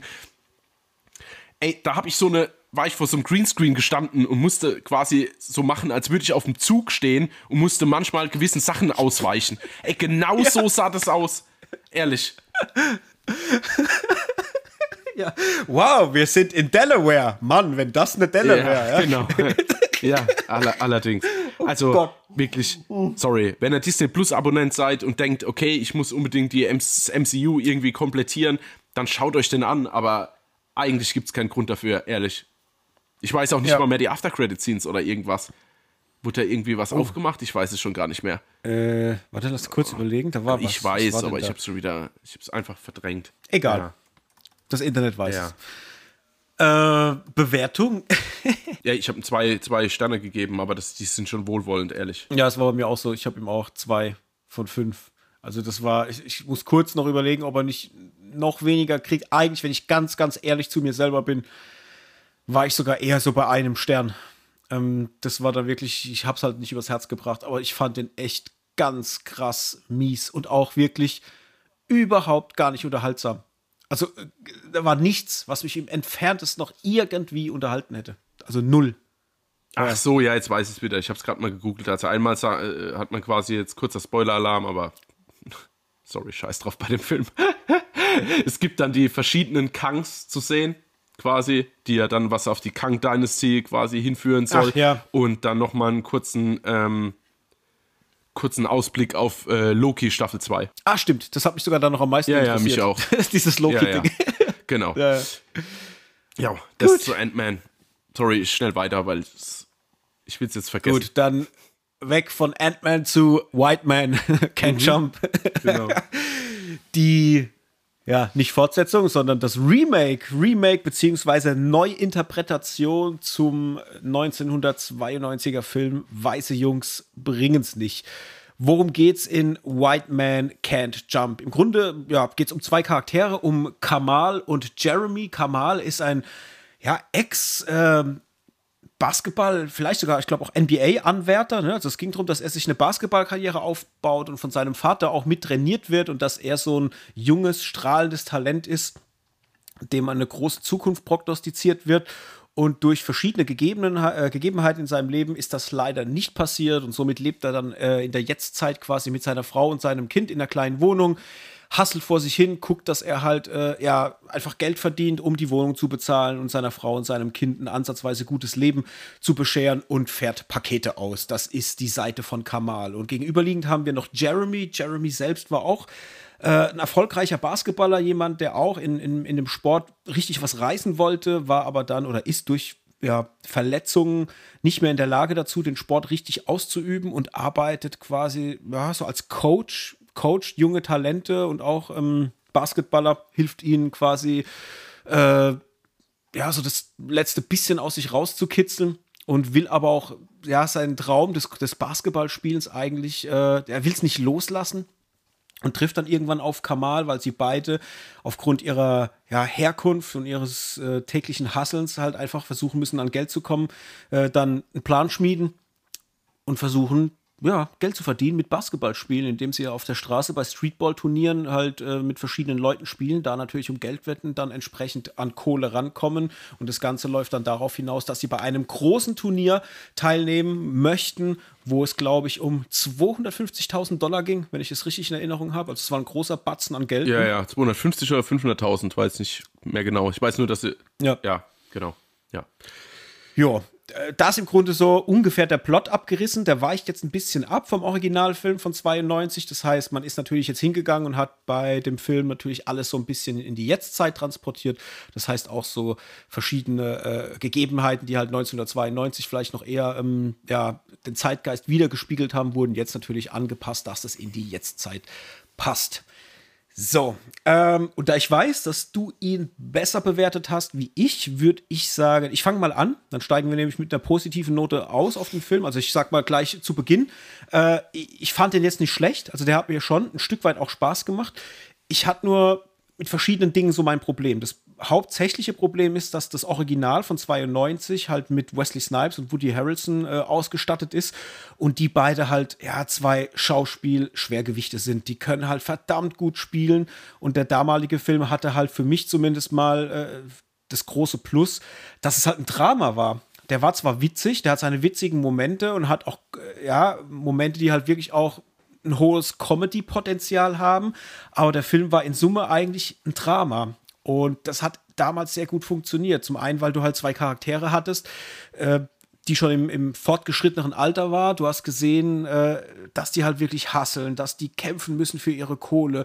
Du hast coole Konstellationen gehabt, weil die Frau von Woody Harrelson eine Einwanderin war, auch, ich äh, glaube, ich glaube, puerto-ricanischer Herkunft oder sowas in die Richtung, ähm, sie auch Probleme hatte mit der Gesellschaft und auch damit Geld zu verdienen. Alle hatten so ihre Träume, ihre Sehnsüchte und es ging halt immer irgendwie so darum, ja, halt äh, Geld zu verdienen, um irgendwie durch den Tag zu kommen. Das hattest du auf der Seite von Wesley Snipes, da war es ähnlich er auch mit Familie war im Grunde auch äh, jemand, der halt gearbeitet hat, nicht so wirklich gut Geld verdient hat, aber auf dem Basketballplatz, wenn es dann um Streetball-Turniere ging oder Spiele ging, halt wirklich dann Kohle gemacht hat mit diesen Sportwetten. Und die beiden haben sich dann irgendwann getroffen und haben halt ein Stück weit miteinander funktioniert, aber haben sich auch nicht so richtig vertraut und somit hat sich da eine ganz coole Geschichte entwickelt um zwei Menschen, die irgendwie ja ums Überleben kämpfen und alles aber immer so geerdet, dass du halt auch gemerkt hast, da geht es um was. Da geht es wirklich darum, äh, dass vielleicht auch das Leben von der einen oder anderen Person kurz davor ist, auseinanderzubrechen, was am Schluss vom Film dann auch passiert ist, ein Stück weit.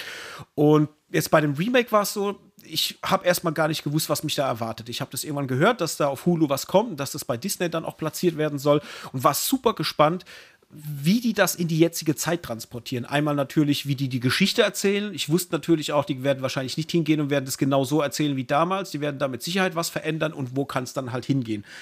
Und da ist mein größtes Problem, dass der Film halt so gut wie keine Fallhöhe hat. Also es ist so, du, du, du lernst zwei Protagonisten kennen, die beide charmant sind, auf jeden Fall, die beide auch miteinander gut funktionieren, wo auch für mich der Witz ganz gut funktioniert hat. Äh, da ist auch der Comedy-Anteil für mich deutlich stärker gewichtet als jetzt irgendwas in Richtung Drama oder so. Das hast du in dem Film sehr wenig, finde ich. Also es ist für mich schon eher eine, eine Komödie, als dass es ein Drama darstellt. Und hast aber immer das Gefühl, die leben zu gut, denen geht es zu gut. Da, wo du im alten Film wirklich noch gesehen hast, wie die irgendwo in der Bronx oder irgendwo Basketball spielen, wo halt wirklich äh, alles dreckig war und alles irgendwie so, gerade noch so am Rande, bevor es halt wirklich asozial wurde, das hast du hier nicht. Das sind Leute, denen geht es an sich ganz gut und du hast immer das Gefühl, hey, auch wenn ihr es jetzt gerade nicht schafft, euer Basketballspiel zu gewinnen, ihr kommt trotzdem irgendwie durch den Tag, weil ihr seht gut aus, ihr habt gute Klamotten an, äh, das sieht alles okay aus. Und ich hatte nie das Gefühl, dass es da wirklich um was geht. Und ähm, das fand ich halt schwierig, weil das war halt ein Herzstück von dem alten Film und das hattest du jetzt in dem Fall zum Beispiel gar nicht. Und dieses ganze Thema auch mit, ähm, mit dieser Street Credibility, dass du auf der Straße bist, dass du irgendwie was kannst und ernst genommen wirst, durch, durch das, was du kannst. Das hattest du so jetzt halt hier in dem Fall nicht mehr, weil halt einfach vieles klar in der modernen Zeit spielt und, und auch viele Dinge vielleicht so nicht mehr gehen, wie es damals gegangen ist. Aber du halt einfach nie das Gefühl hast, dass es wirklich äh, um, um, um was Ernsthaftes geht. Und das merkst du vor allem dann auch am Schluss, wenn wirklich äh, am Ende vom Film halt alle kriegen, was sie wollen. Also jeder hat, was er will, für jeden geht die Geschichte gut aus und es ist halt was, was, ja, da bin ich ja gleich mal gespannt, bei wem es nicht gut ausging. Also es ging, für ja, mich ging es für jeden, jeder hat gekriegt, was er will. Nee, es ging gut aus, aber nicht jeder hat gekriegt, was er will. Und ähm, ja, okay, wenn du jetzt von der Knieverletzung sprichst, ich meine, gefickte Knochen sind gefickte Knochen, die kannst du auch durch. Ja, das Kreuzband, Kreuzband. Äh, die kannst du auch durch Stammzellen, was ja, die Quatsch. dümmste Scheiße aller ja. Zeiten ist. Das ist die dümmste Entscheidung. Ich frage ich frag mich, ey, äh, wollt ihr meine Intelligenz beleidigen? Wie kann man sowas schreiben? Ich verstehe es, egal. Ähm, war okay, hat mich amüsiert ein Stück weit. Ich, äh, schauspielerisch fand ich es okay bis schlecht. Also Jack Harlow, der äh, Jeremy spielt, der eigentlich Musiker, Schrägstrich Rapper ist, weiß nicht, ob der als Schauspieler funktioniert fand ich in den Comedy-Momenten okay. Also der hat mir schon irgendwie Spaß gemacht, aber da fand ich es jetzt auch nicht so tiefgreifend irgendwie, dass es mich berührt hat. Von dem her, ja, ich hätte mehr Spaß damit gehabt, wenn man den Drama-Aspekt um zwei Menschen, die halt wirklich hasseln müssen, um ihr Ziel zu verfolgen, wenn man das ein bisschen stärker ausgebaut hätte, hätte ich, glaube ich, mehr Spaß damit gehabt, wie jetzt das Ding nur als Komödie zu betrachten. Und so bleibt es für mich halt ein netter Film der hat Spaß gemacht, der tat nie wirklich weh und für mich war halt am Ende alles einfach zu viel Friede, Freude, Eierkuchen. Und gerade der Schluss, also die letzten drei Minuten vom Film, musste ich kurz aufpassen, dass mir nicht ein bisschen Kotze aus dem Mund läuft. Okay, also das komplette Gegenteil, was der Mike sagt. nee, Spaß. Also ich äh, fand den super ich habe äh, halt überhaupt keinen, ich habe den alten Film, glaube ich, zwei, dreimal gesehen, damals im Kino, äh, im Kino sage ich, im Fernsehen, aber das war ich, ich, ich habe halt überhaupt nichts mit Basketball am Hut. Fangen wir halt mal damit an, dass es für mich halt auch eine Quatschsportart ist. Also so, ich gucke da nicht mal gern zu. Ähm, noch habe ich irgendwie einen Einblick rein. Von daher, das war ja schon das, was mich bei, wie hieß der mit einem Sandler? Hustle, glaube ich, hieß der doch einfach. Ja, ja, genau. Was mich damals schon so ähm, ja, verrückt gemacht hat, weil ich eigentlich da eher negativ gegenüberstehe, aber irgendwie, wenn es Filme gibt darüber, irgendwie packt es mich dann immer doch. Also sei es jetzt Space Jam, sei es jetzt Hustle oder jetzt auch hier White Man Can't Jump. Ähm, ja, fand, also muss sagen, mir hat das schon wirklich, wirklich sehr gut gefallen, weil jetzt geht's los. Also ich habe das keine Verbindung mehr zum ersten Teil gehabt, also im Sinn von, für mich war der, also wie ich den, den neuen gesehen habe, was ich auch mehr als wie sagt man so schön, Reimagination sehe, als, als ein tatsächliches Remake, ähm, muss ich sagen, hatte ich nicht mehr auf dem Schirm, dass der so dramatisch war, der ursprüngliche Teil. Also ich erinnere mich mhm. da irgendwie immer nur an Quatsch sehen mit Woody Harrelson und ich weiß, dass es um was ging, also dass sie es nicht aus Spaß gemacht haben, so, also dass es quasi einen gewissen, gewissen Punkt kam, wo beide hin mussten, mehr oder weniger. Ähm, trotzdem habe ich den nur als Komödie im Hinterkopf gehabt. Also bis auf deine Erläuterung war das auch bis vor fünf Minuten noch der Fall. Ähm, dann, äh, wie gesagt, dann habe ich mir den jetzt reingezogen, muss sagen, ey, ich war total direkt into it. Ich hatte am Anfang ein bisschen Probleme mit, wie hieß er, Kamal? Kamal? Hieß der? Kamal, Kamal, ja. Genau, hatte ich am Anfang so ein bisschen, bisschen meine Probleme, weil der war mir dann am Anfang so zu cool und abgefuckt. Und da dachte ich so, oh, puh, ob der irgendwann so an einen Punkt kommt, wo ich dann mit ihm so ein bisschen relaten kann habe ich echt mhm. ein großes Fragezeichen gehabt. Ging dann aber über den Verlauf vom Film. Wer mir halt sofort im Herzen war, war halt Jeremy. Also, ey, ich war schon raus, wie der diese Halle betritt mit seinen, mit seinen äh, Birkenstockschuhen und den, und, und, den, und den weißen Socken drin und so total, als wäre halt der jämmerlichste überhaupt, so, so irgendwie das Kreuz gebogen, den Kopf so nach vorne und so alles Antisportlermäßig aus. Und er kommt da rein und wie, wie er dann durch sein, wie nennt man das, Trash Talk oder so, halt äh, irgendwie anfängt, immer die Leute so ein bisschen aufzuwirbeln und, und denen so ein bisschen Gedanken zu implizieren, die eigentlich gar nicht da gewesen wären. Also, ey, mit dem hatte ich echt einen ganz großen Spaß. Und dann auch da damit, wie sich quasi zwischen beiden entwickelt. Ähm, ich fand das echt cool. Ich muss auch sagen, ich fand auch Vielleicht ist aber das Positive, muss ich ganz ehrlich sagen, halt dem geschuldet, dass ich ja nicht so der Drama-Dude bin und für mich das schon genug Drama war, was in dem Film jetzt vorkam, also mit, äh, mhm. keine Ahnung, müssen an Geld kommen, muss von, von meine Krankheit irgendwie heilen, was ich hier natürlich recht gebe, völliger Quatsch ist mit den, Sch also erstmal, wie das erklärt wird und dann, dass dir auch null mehr nachgeforscht wird. Also irgendein Dude kommt zu dir hin und sagt, hey, Stammzellenforschung und so, da sind deine Knie wieder ganz. Okay, ich brauche Geld für Stammzellenforschung. Plot Ende, so. Also, ich, ich gebe dir vollkommen recht, ist natürlich absoluter Quatsch. Ähm, aber trotzdem, also ich mochte einfach dieses, diese Verbindung von Kamal zu seinem Vater. Äh, bin ich davon abhängig, ob ich performe oder nicht, dadurch, dass er da ist oder dadurch, dass er mich supportet. Ähm, du hast diese Thematik mit Jeremy, der aus seiner Wohnung, die eigentlich ursprünglich die Wohnung seiner Eltern war, einfach sich nicht lösen kann. Und ja, also mir war es Drama genug, bin ich ehrlich. Aber ich bin ja da auch kein Freund davon. Also ich bin, hab das gern, wenn so kurz mal so zwei, drei Sachen kommen und man denkt, oh, das ist jetzt aber dramatisch und ah, da geht's ja wieder bergauf. und das macht der Film halt gut, sind wir ehrlich. Also mhm. äh, es macht jetzt keinen guten Film daraus, aber der Film macht, macht es gut, mit den Situationen so umzugehen. Und ähm, ja, also ich war da, jetzt will ich sagen, meinen totalen Spaß damit. Ich habe mir jetzt unterm Strich, glaube ich, äh, ich glaube, drei Sterne gegeben, weil ich fand den erschreckend unterhaltsam, ich fand ihn kurzweilig, ich fand ihn nicht zu dramatisch, aber auch nicht zu quatschig.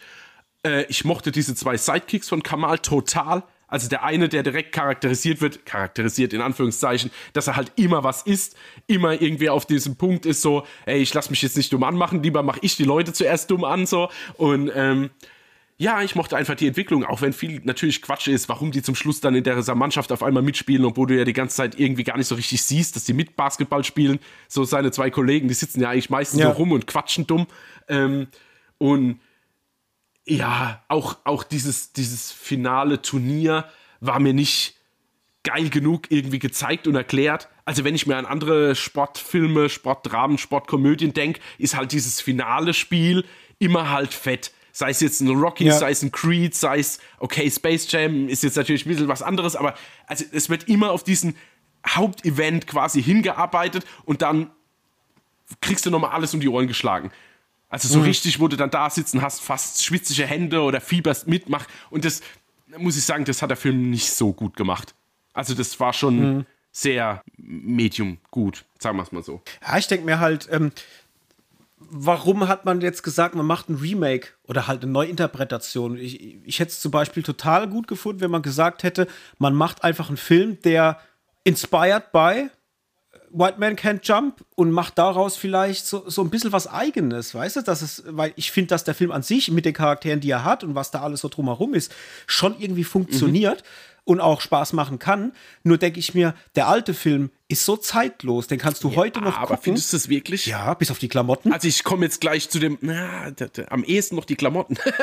nee, weil ich, also ich komme jetzt gerade kurz zu dem Punkt, ich habe dann danach, tatsächlich, weil ich mich daran nicht mehr erinnern konnte, habe ich die ersten dreiviertel Stunde oder so vom, das, der wurde mir halt direkt vorgeschlagen, das sind ja beide auf Disney mhm. Plus. Und da wurde er mir natürlich direkt vorgeschlagen. Ah, apropos, bevor ich da hinkomme. Ey, war das ultimativ schwierig, dieses Remake, Remake, also diesen neuen White Man Can't Jump überhaupt zu finden. Also er war bei mir nicht auf der Startseite. Ich habe angefangen okay. quasi durch, also zu suchen.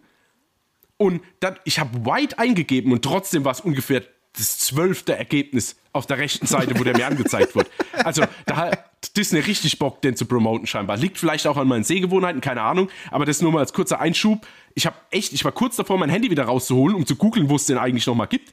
Weil für mich mhm. war im Kopf klar Disney Plus und es war fast un unfindbar, ehrlich. Okay. Ja, bei, mir, bei mir war er da, aber ich hatte, ich hatte ihn oben in der, in der Banderole drin, konnte ich Ja, gut, es kann aber sein, dass du vielleicht aufgrund von irgendwelchen Dokus oder irgendwas, weißt du, dass sich das da so ein bisschen mm, deine ja. Sehgewohnheiten äh, äh entspricht. Bei mir, wie gesagt, war das echt, also ich muss fast dort anrufen, ob sie mir den freischalten. So. Also das, das, war echt, war echt arg. Egal, das war jetzt nur ein kurzer Einschub. Ich wollte einfach eigentlich darauf raus, ähm, dass ich danach nochmal angefangen habe, das Original zu schauen, weil ich den halt den Anfang auch extrem cool und lustig in Erinnerung hatte. Und ich fand es echt, echt ich fand es echt schwer erträglich. Und ich liebe Filme Warum? aus den 80er und 90er. Ja, weil dieses ganze Gequatsche, ich fand das überhaupt nicht lustig. Ich fand die überhaupt nicht cool.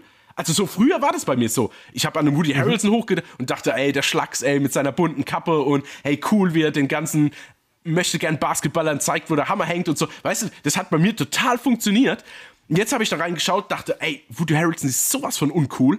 Äh, Wesley Snipes, was der die ganze Zeit redet, mhm. ging mir so auf den Sack der ersten. Ich habe nicht mhm. ganz geschaut, ja, also deswegen will ich mir jetzt überhaupt keine Meinung bilden über den Film. Ich will dir bloß sagen, mhm. dass ich schauen wollte, ey, wie hat das damals funktioniert oder wie waren so die Abläufe und war ja. dann echt schwer entsetzt, wie wenig der Film bei mir, zumindest in dieser halb, dreiviertel Stunde, die ich geschaut habe, noch funktioniert hat.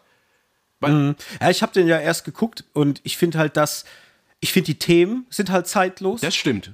Definitiv. Also es geht, äh, weil äh, die Leute haben, also also heute in der Jetztzeit, in der wir gerade sind, haben wir so viel Hassel, wo die Leute irgendwie ja. gucken müssen, dass, sie, dass die ja, Kohle ja, stimmt, dies und das. Ich finde, das ist halt immer noch genau so. Also das passt für mich sehr, sehr mhm. gut und ich gebe dir absolut recht. Äh, Woody Harrelsons Charakter ist überhaupt kein positiv besetzter Charakter. Also den finde selbst ich, äh, wenn ich den Film gucke, sehr egoistisch, sehr bei mhm. sich was ja auch nachher im Film darin dann, dann mündet, dass er verlassen wird. Also, ja, ja, ne, klar. Also das, das, er ist ein mega äh, egomaner Typ eigentlich. Ja. Ähm, das wird ihm ja dann noch zum Verhängnis und auch einen Wesley Snipes. Bei ihm ist es ja ähnlich. Der äh, verarscht ja auch andere. Also das sind keine, es sind eher so Hustler-Typen. Das sind so richtige Hustler, die gehen auf die, die Straße, hasseln da ja. rum und verarschen andere genau. Leute. Und äh, tatsächlich sind es keine Sympathieträger. Also das sind sie bei mir äh, auch nicht. Und mit, mit, zeitlos meinte ich halt einfach, wie ich es eben schon gesagt habe, dass diese Themen, die sie behandeln und, und diesen Struggle, den sie haben, um irgendwie durch den Alltag zu kommen, dass der halt nicht weit weg ist von dem, was halt heute immer noch so ist. Da, da gebe ich, geb ich, dir recht. Der neue Film, ne, der funktioniert natürlich sehr gut, weil er halt einfach äh, Bilder abzeichnet, die halt heute einfach gebräuchlicher sind. Du hast ihn, Jeremy, mit, mit seinem äh, Kombucha-Tee und, und seinem ja, Detox-Zeug, genau.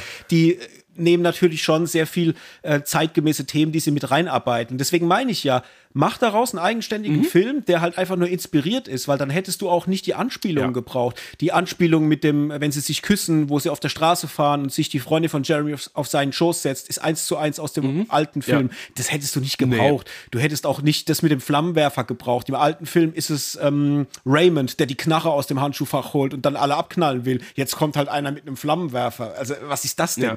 Dann denke ich mir, hey, ihr, ihr, hättet diese Anspielung nicht gebraucht. Der Film hätte für sich super gut funktioniert, wenn er halt einfach inspiriert gewesen wäre. Und ihr hättet da einfach eine coole, oder die Story, die, die Story, die sie da haben, hätte ja schon gereicht, weil unabhängig davon, ob es da auch Ausreißer gibt, die dämlich sind. Aber prinzipiell hätte es gereicht, mhm. weil die Chemie war ja, ja. da zwischen den Charakteren. Ja. Weißt du, das, war alles okay. Ja, definitiv, du. Äh, ich gebe dir, geb dir da auch vollkommen recht. Es hätte unter dem Label nicht laufen müssen.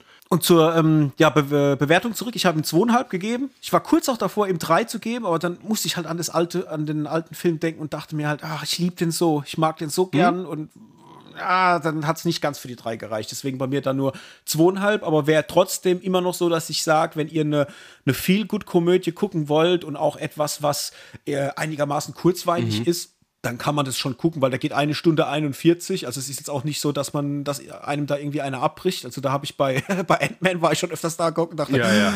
oh ja. Gott, wann, wann hört es endlich auf? Definitiv. Ähm, Fand ich auch schön, dass das so kurzweilig war. Nee, das geht ja. schon. Also, das, und es ist definitiv so, wie du es auch sagst. Der Film ist zu Ende und du hast da schon gute Vibrations. Wie gesagt, der Schluss, äh, vielleicht hätte man nicht so stark drauf drücken müssen aufs, aufs Good Vibrations Pedal, weil es ist halt wirklich oh, schon.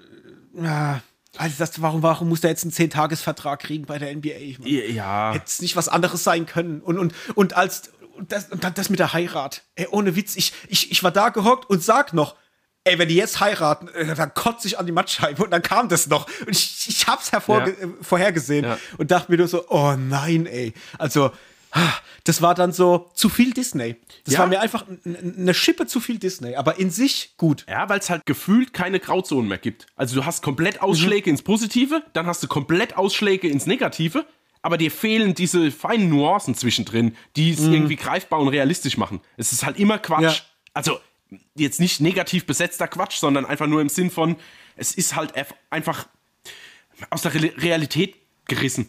Das ist gefühlt ja. nichts, kein Film, der in unserer Welt spielt.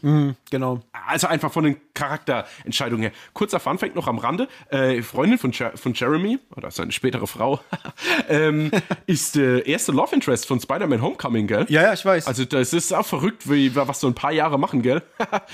also es in keine Richtung, ich meine es bloß, also ohne Scheiß, da war, bei Homecoming war das für mich, wie gesagt, eine Highschool-Schülerin und jetzt ist es halt eine Frau. Äh, äh, Ist schon verrückt. Ja, das stimmt. Ich musste auch immer, ich musste bei dem Film auch direkt dran denken, woher kenne ich Ja, die, ja. woher kenne ich die? Und dann ging es bei mir im Kopf los. War die bei Scream irgendwo dabei? Ja, dachte ich mir auch zuerst. Wo? Ich so, ja, so wegen Highschool Ja, und genau. so. Da kennt der. Und dann kam es ja dann auch irgendwann mit Spider-Man. Und halt, äh, haben wir noch gar nicht drüber gesprochen, der Vater von Kamal, Lance Reddick, ne? Ja, äh, genau, in seiner letzten Rolle Ich dann weiß- wahrscheinlich. Ah ja, wobei, es war, kam, der kam jetzt aber gerade erst raus, oder? Der White Man Can Jump. Ja, der ist relativ Okay. aktuell. Ja, ich weiß bloß die, Ich weiß die es- Frage, ob jetzt. Weiß es nicht, was seine letzte Rolle war. Ähm, ob das jetzt John Wick oder ob das, das White genau, Man das, Can't Jump war. darauf wollte ich raus, ja. Darauf wollte ich raus. Warte mal, ich guck mal schnell auf der IMDb, was die uns sagen. Nee, White Man Can't Jump anscheinend war die letzte Produktion. Es gibt auch Horizon Forbidden West, aber das ist nur Synchronisation vom Videospiel und John Wick. Mit Motion Capturing, aber ja. ja. Ja, genau. Hätte man auch mehr ausarbeiten können, seine Rolle, bin ich ehrlich. Also, das ist auch so Mhm. relativ viel. Naja, jetzt müssen wir es halt so hinnehmen. Ähm, also, diese Verbindung zwischen, zwischen, ähm, zwischen ihm und, und seinem Sohn. Ja, ja, ich hätte ihn auch gern noch ein bisschen mehr involviert gehabt, weil das hat für mich schon gut gepasst, dass er auch irgendwie so hin hinter seinem Sohn so steht und Ja. so weiter und so fort. Hätte ich auch cool gefunden, wenn man äh, da einfach noch ein bisschen mehr Zeit auf ihn verwendet ich auch, hätte. ja. Und auch da wieder traurig, ne? das muss man jetzt mal sagen. Da ist ja bei John Äh, Genau das dachte ich mir auch. Ohne Scheiß, ich weiß, ihr da draußen, ihr, ihr, ihr wisst jetzt noch nicht, von was wir sprechen, aber ich muss es direkt davor sagen. Mir ging es auch so. Soll man das jetzt spoilern oder was? Ja, okay, Achtung, wir, wir, jetzt kommt noch ein Spoiler zu White Man Can't Jump. So, jetzt wissen alle Bescheid. Ja. Dass er halt auch in dem Film stirbt. Ja, furchtbar. Weißt du, so, das, ich fand es bei John Wick 4 schon so tragisch. Äh, also alle, die es nicht wissen, Lance Reddick, der auch bei John Wick 4 mitspielt, ist ja auch äh, vor kurzer Zeit verstorben. Und ich, wir fanden es beide im Kino, waren wir ja schon da gesessen und haben uns schon angeguckt und haben gesagt, als er bei John Wick 4 dann stirbt, ey, wie krass ist das? Jetzt ist der gerade verstorben, Ja. jetzt stirbt er halt auch in dem Film und dann gucke ich jetzt diesen White Man Can't Ja, Jump und auch wieder. da hat er, Ja, ja, oh Mann. Fand ich auch. Ich habe in dem, in, in, genau in dem Moment, das passiert und ich dachte, ehrlich jetzt? Ey, ey, sag mal, ey, wie viele letzte Filme gibt es noch von ihm, in denen er das nicht überlebt? So. Naja. Okay. Äh, drei Punkte, gell? Hat er Ja, von dir gehabt? Ja, ja, ja. Gut, alles klar. Nur, dass wir das auch nochmal besprochen haben. Alright, dann war's das mit Filmen für heute. Aber noch nicht mit dem Ende der Sendung, denn wir haben noch was Spezielles. Und zwar gab's ja unser Pile of Shame Film äh, oder die Filmbox, die wir geschickt gekriegt haben. Wir haben in der letzten Folge schon darüber gesprochen. Die Universal Monsters Collection. Und natürlich haben wir dann auch eine, Ab äh, eine Umschriftfrage gemacht bei Instagram, ob wir alle acht Filme aus dieser Sammlung auf einmal besprechen sollen in einer Folge oder ob wir daraus Parts machen, das Ganze aufteilen. Und ihr habt abgestimmt, ihr wolltet, dass wir es aufteilen und erstaunlicherweise 78% haben abgestimmt für aufgeteilt besprechen und 22% alle auf einmal. Von dem her kommen wir eurem Ruf natürlich nach und machen das jetzt alles aufgeteilt. Wir haben uns überlegt, dass wir das einfach auf zwei Parts aufteilen. Also einmal vier Filme, dann nochmal vier Filme. Und ziehen jetzt an dieser Stelle aus einer silbernen Schüssel, aus der ich normalerweise meine Kartoffelchips esse. Ich, hört man das im Podcast? Hättest du nicht wenigstens Salat sagen können? Ja, man hört's. Ja, hört man so? Ja. Es- es raschelt. schon. Okay. Da befinden sich jetzt Zettel drin. Und diese Zettel ziehen wir jetzt. Und, also vier Stück davon. Und die werden quasi dann die ersten vier Filme sein, die äh, besprochen werden. Ich gucke jetzt mal, ich ziehe die da raus, wühl da drin rum. Und Hendrik äh, liest sie vor. Ich hoffe, man Ich hoffe, die Kamera das, stellt sich scharf, ja. Äh, ich hoffe, man kann das lesen. Kann man das lesen? Äh, ja, der erste gezogene Film ist Frankenstein. Yes! Jawohl, ja. Da freue ich mich doch. Papa. Die Narb. genau.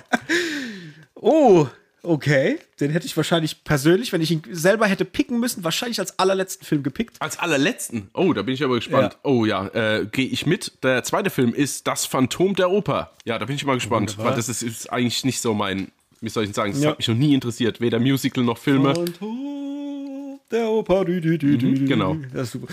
So, dann, oh, das freut den Hendrik. Was? Ah ja, jetzt. Die Mumie. Jawohl, Yes. ja. Der, da, da freue ich mich echt drauf. Ich mag ja so Pyramiden, äh, Mumien-Kram.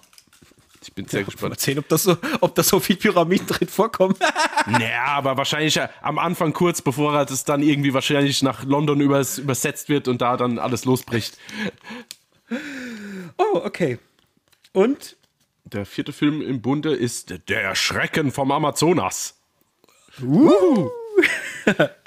Alles klar, dann haben wir unsere ersten vier Filme. Frankenstein, Das Phantom der Oper, Die Mumie und äh, Der Schrecken oder Das Schrecken vom Amazonas. Was da noch übrig bleibt, wäre Der Wolfsmensch und Frankensteins Braut, Dracula, oder? Das Ja, wahrscheinlich. Dracula und Der, der Ah, ja, Unsichtbare. genau.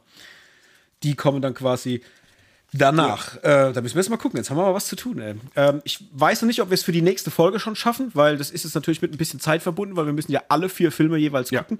Aber das werden zumindest die ersten vier sein. Ihr hört es dann äh, spätestens in der entsprechenden Folge.